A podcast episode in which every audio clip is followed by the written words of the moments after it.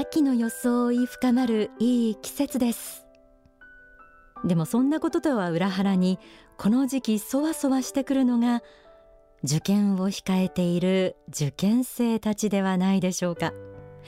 この番組をお聞きになっている方の中にも受験生いらっしゃると思います。これまで頑張ってきた人もそうでなかった人も一様に思うのがもっと勉強しておけばよかった。ということではないでしょうか。また一緒に頑張っている友達の成績が気になりだすのもこの時期かもしれません。幸福の科学には若い人たちの学業と心の両面をサポートするサクセスナンバーワンという独自の教育機関ですとか実際に幸福の科学学園という学校もあります。受験も含めた全人格的な教育に力を入れている幸福の科学ですがこうした教育事業を率いる大川隆法総裁は仏法真理の観点から受験必勝へのアドバイスを語ったミラクル受験への道という書籍も表しています。大人が読んでもかなり役立つ内容でもありますので今日はこの本を手に取りながらいつもと少し思考を変えて受験生応援企画受験に勝つコツと題してお送りします。これまでやってきた勉強は本当に自分の身になっているんだろうか。これから受験まで勉強を詰めてももう間に合わないんじゃないか。この時期受験生の皆さんはそんな焦りが出てくる頃かもしれません。そんな皆さんにはまずこの言葉を送りたいと思います。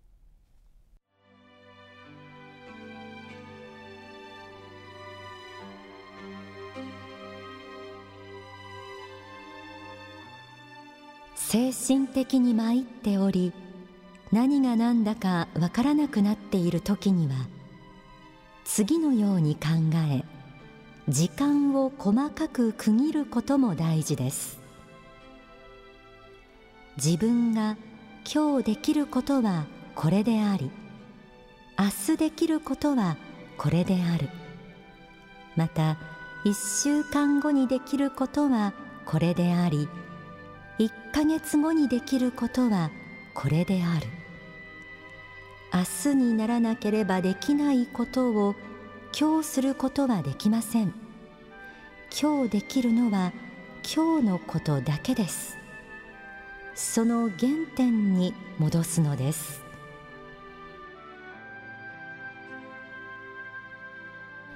書籍感化力より朗読しました。焦る気持ちで勉強に集中できなくなってしまったらちょっと冷静になりましょう。まず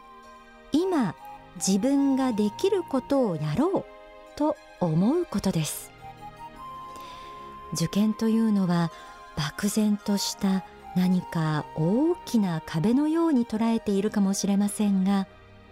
一日一日やるべきことをやった結果であることも事実。あれこれ悩みすぎるのは時間とエネルギーの無駄になってしまいます。今日できることはこれ。そんな風に悩みを一日サイズにしてしまうのも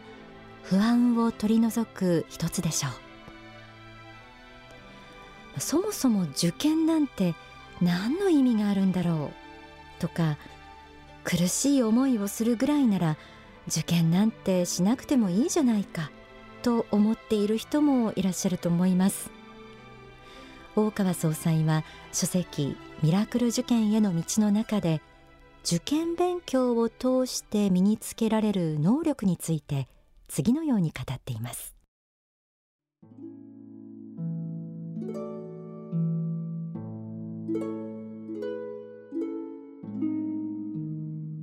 とにかく今時間管理術を勉強しているのだ。短時間で一定の成果を出す力を試されているのだと考えてください。これは社会に出た時に非常に大事な力となります。勉強を延々とする人はたくさんいますがただ勉強をしているだけではダメです。それが何を生み出すかという成果へと結びつけることが大事でありその力が実は社会に出て出世する力となるのです。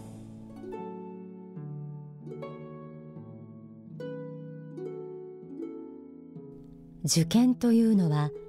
短時間で一定の成果を出すという時間管理術を学ぶ機会でもあるのだ。ということでした。また書籍には受験時代に襟好みもなくいろいろな科目を幅広く勉強していたことが人の好き嫌いがあまりなくいろいろな考え方を飲み込んでいくという考え方に通じているという人間の器作りとしても機能していることが語られています。単にいい学校に入るためというだけの受験勉強では受験に合格したらゴールになってしまいますが時間管理能力を高めたり心を練り上げたりする修行の機会として捉えたら受験期間そのものに意味を見出すことができますよね。決して楽な時期ではありませんがここで得られた力がその後の人生で必ず役に立ってきます。書籍ミラクル受験への道にはさらに具体的なアドバイスも記されています。この時期受験生の中には模擬試験いわゆる模試の結果にがっかりして落ち込んでいるという人もいるでしょう。大川総裁は次のように語りかけます。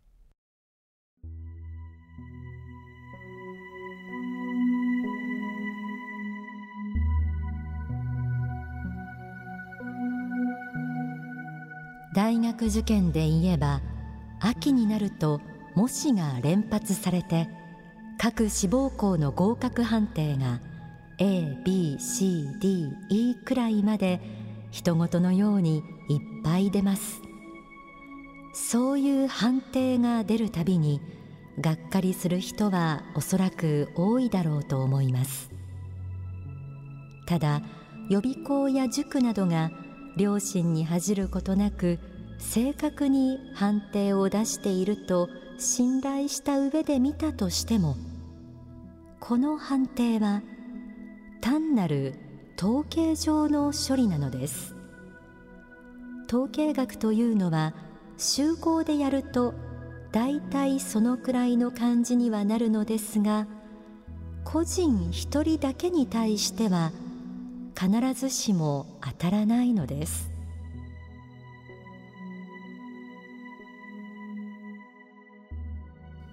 模試の結果は統計学上の結果に過ぎない。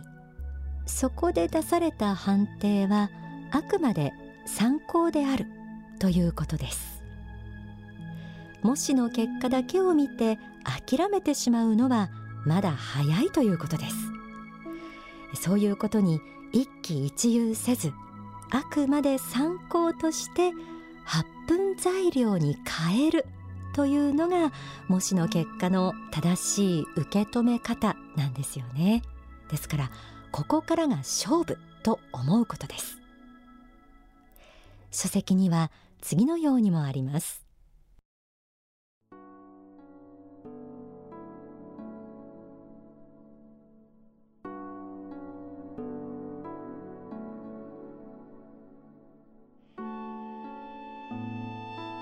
もし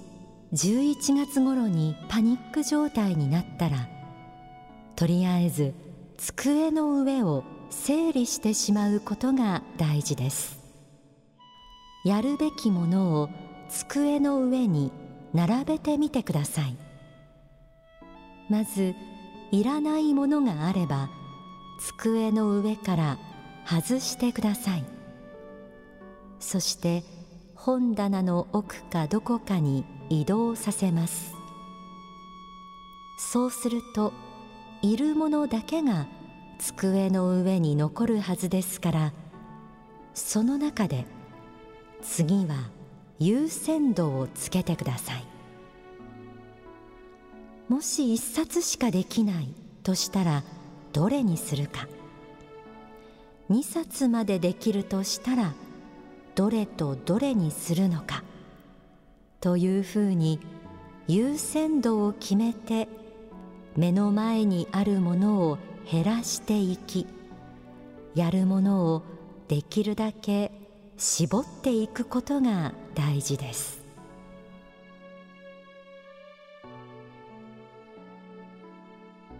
パニック状態に陥ってしまうとあれもこれも必要な気がしてきていろんな参考書に手を出した結果どれもが中途半端になって失敗してしまうということもあります。そんな時はまず目に見える形で整理整頓をしてやるべきことの優先順位を明確にすることが大事です。一見無駄だと思えるこの作業が効いてくるんですよね。えー、書籍にはですねさらに11月頃からは模試の復習も大事になってくるというアドバイスも説かれているんです。問題集など全部をやり直そうとしたら時間がなかなかありませんが模擬試験というのはいろんな予備校や塾などが来年度の入試を予想して作った問題であることが多いのでこの時期繰り返しやるには効果的なようです。実際模試の反復は自分に自信をつけたり短期間で成績を上げるのに効果があるという話もあるようです、えー、ここまでかなり具体的なことまで受験必勝の方法について学んできました。受験必勝は基本的には努力の先にあるものですがそれだけでは宗教番組として皆さん物足りないかもしれませんよね。書籍ミラクル受験への道にはまさに受験でミラクルを起こすためのヒントも説かれています。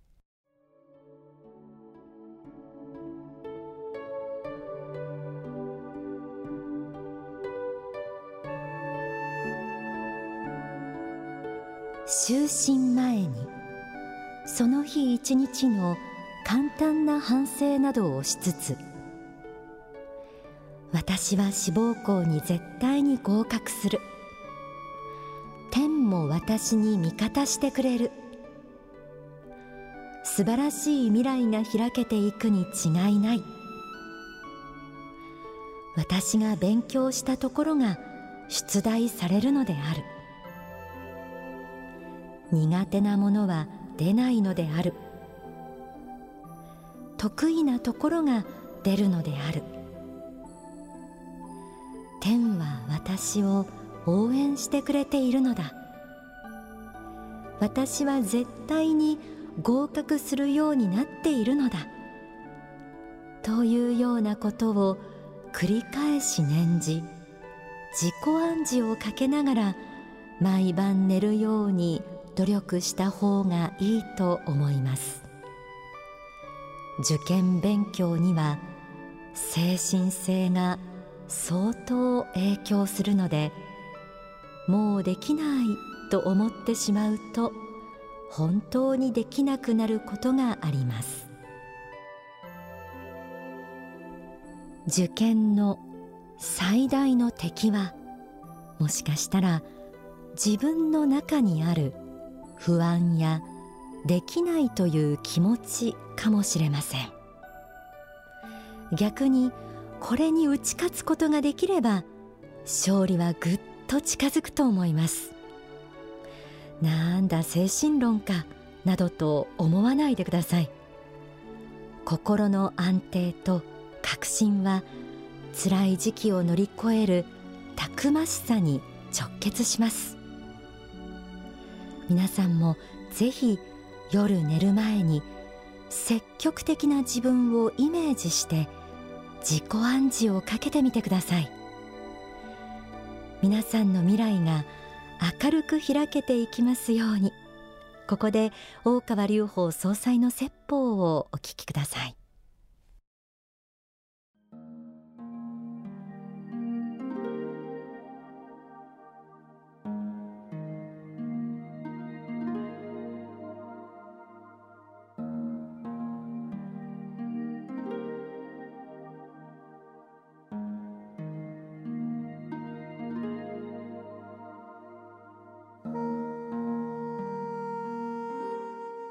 継続の大切さすなわち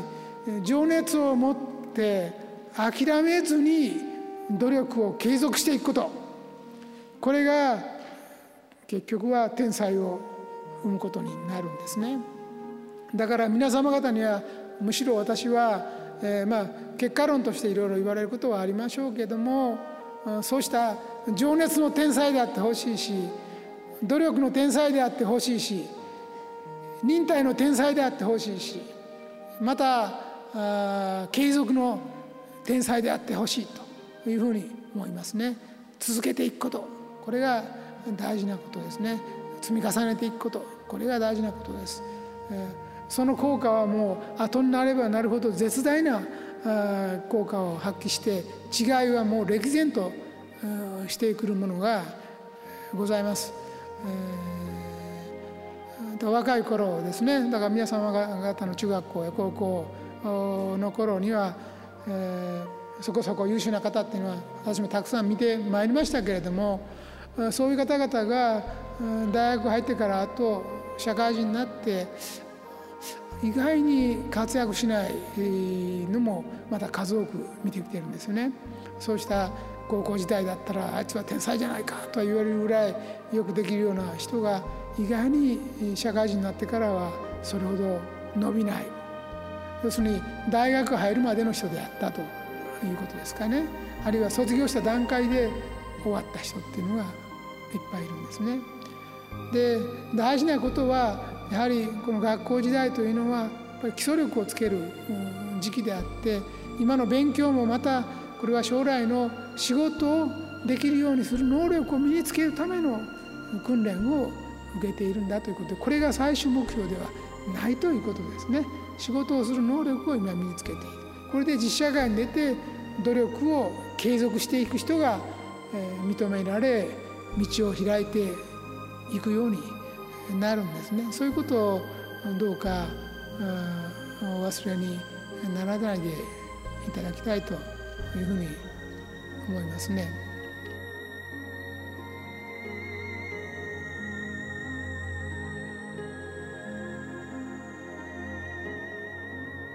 お聞きいただいた説法は書籍真のエリートを目指してに収められています。